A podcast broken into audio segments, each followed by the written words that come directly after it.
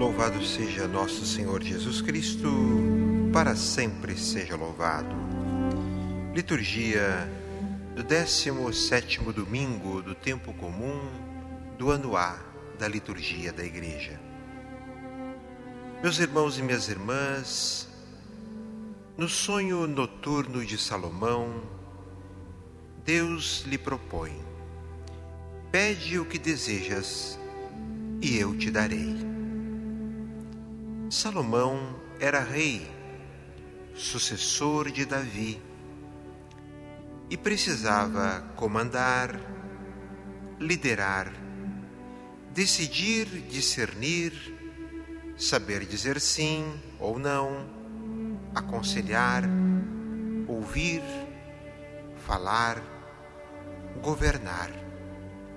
Enfim, tudo que é próprio de quem ocupa uma função régia e de governo. Na resposta de Salomão, há, primeiro, o reconhecimento de sua condição. Ele é rei. Mas, sendo rei, é um servidor e aprendiz na condição de governante. Ele não se valeu da sua posição como um privilégio pessoal em uso de seu benefício próprio. Segundo, consciente de que era um rei, como servo de Deus no meio do povo de Deus, ele entendia que não era dono do povo e nem o povo era seu servidor Entendia que a autoridade é um serviço que deve ser exercido com sabedoria e que o objetivo final desse serviço é o bem comum. Assim, Salomão faz o pedido a Deus. Um pedido que é fruto da sua consciência, da sua condição e da sua humildade o que ele pediu?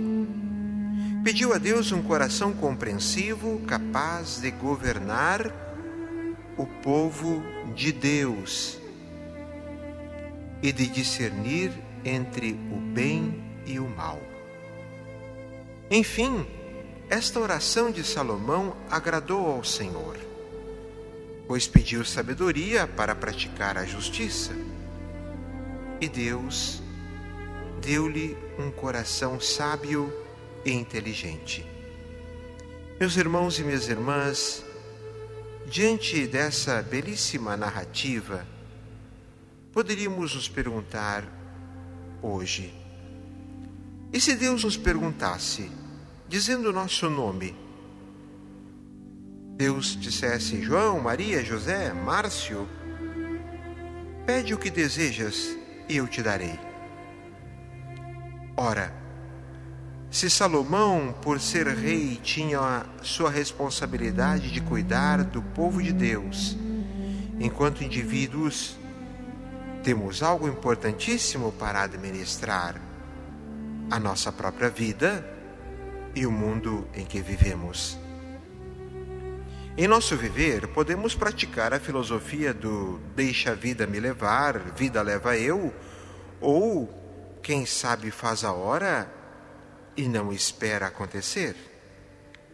As consequências poderão ser devastadoras se quisermos construir um reino meramente humano, sem a graça de Deus. E será uma obra fadada ao fracasso. Salomão nos ensina o que pedir: longos anos de vida, riquezas, a morte dos inimigos? Não. Mas pedir a sabedoria para praticar a justiça. Se Salomão é inspirador para nossos governantes e administradores públicos e privados, também o é para nossa própria vida. É inspirador para o clero, para o Papa, para os bispos, para os padres, é inspirador para os pais, para os filhos, para os avós, para os netos, para os profissionais de todas as áreas. Não basta apenas a inteligência. É preciso dobrar os joelhos e o coração diante de Deus, pedir a sabedoria para usar bem a inteligência. O evangelista Mateus, como abnegado pastor, e temos observado isso nos últimos domingos. Ensina, a partir das parábolas, no que verdadeiramente precisamos concentrar nosso viver. Nos lembra ele o que disse Jesus: O reino dos céus é como um tesouro escondido no campo. Um homem o encontra e o mantém escondido. Cheio de alegria, ele vai vende todos os seus bens e compra aquele campo. O reino dos céus, continua ele, também é como um comprador que procura pérolas preciosas. Quando encontra uma pérola de grande valor, ele vai, vende todos os seus bens e compra aquela pérola. Ao encontrar o reino de Deus, a pessoa sente uma alegria, toma uma atitude, vende todos os seus bens e compra aquele campo. Tudo torna-se secundário ou consequência do bem maior. É a alegria que toma conta do coração e da vida humana.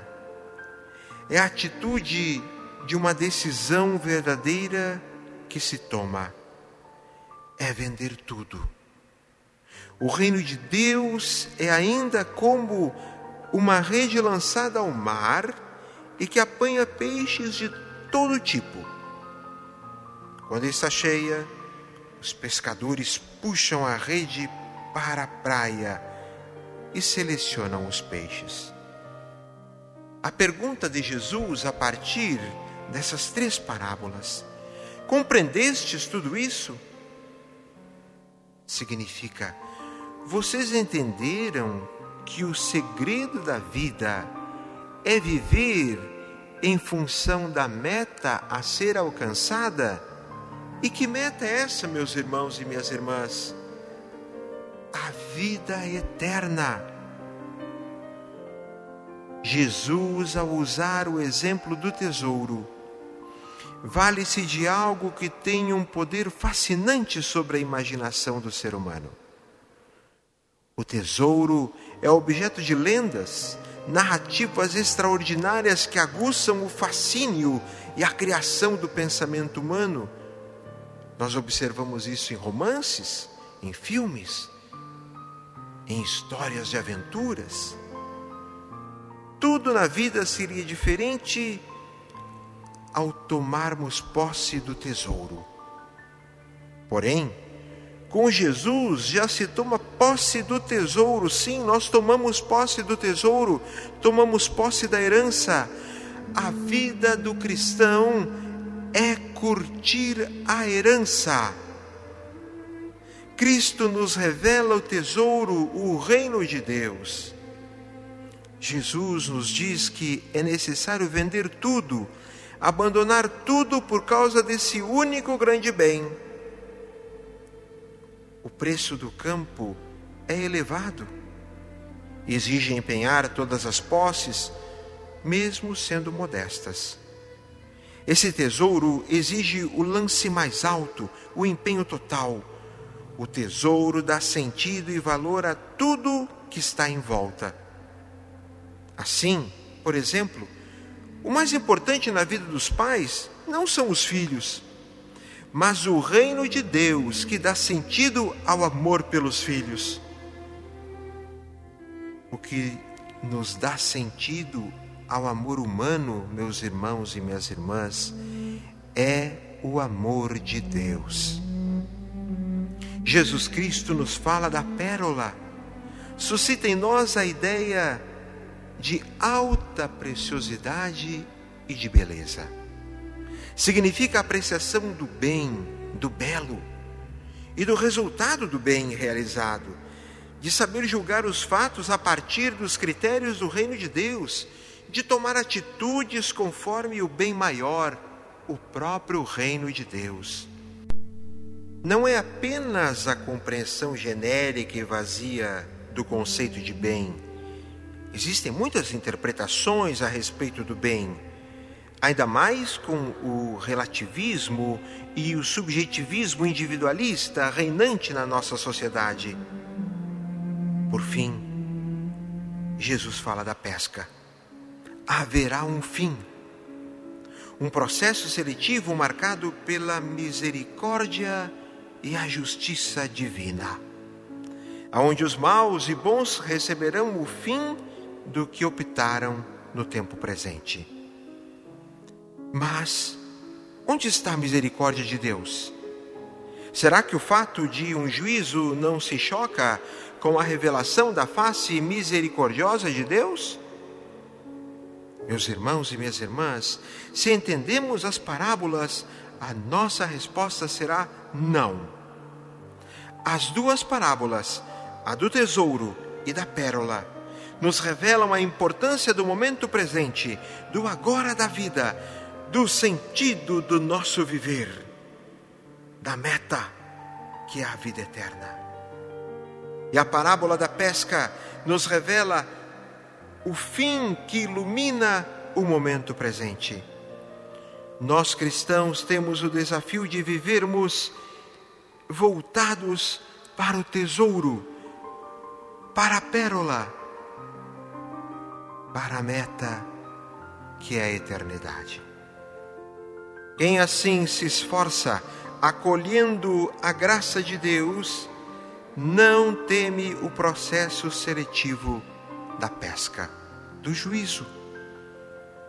Que o exemplo de Salomão, que pediu a Deus a sabedoria, nos inspire a clamarmos a Deus que também nos faça homens e mulheres sábios, para que saibamos usar de nossa inteligência para que acolhendo o reino de Deus em nossa vida, no seguimento daquele que nos veio revelar o reino que é Cristo Jesus, vivamos a santidade todos os dias, vivendo uma ardente caridade e revelando Cristo Jesus aos nossos irmãos e irmãs. Louvado seja nosso Senhor Jesus Cristo, para sempre seja louvado. Um grande abraço do Padre Márcio Andrade.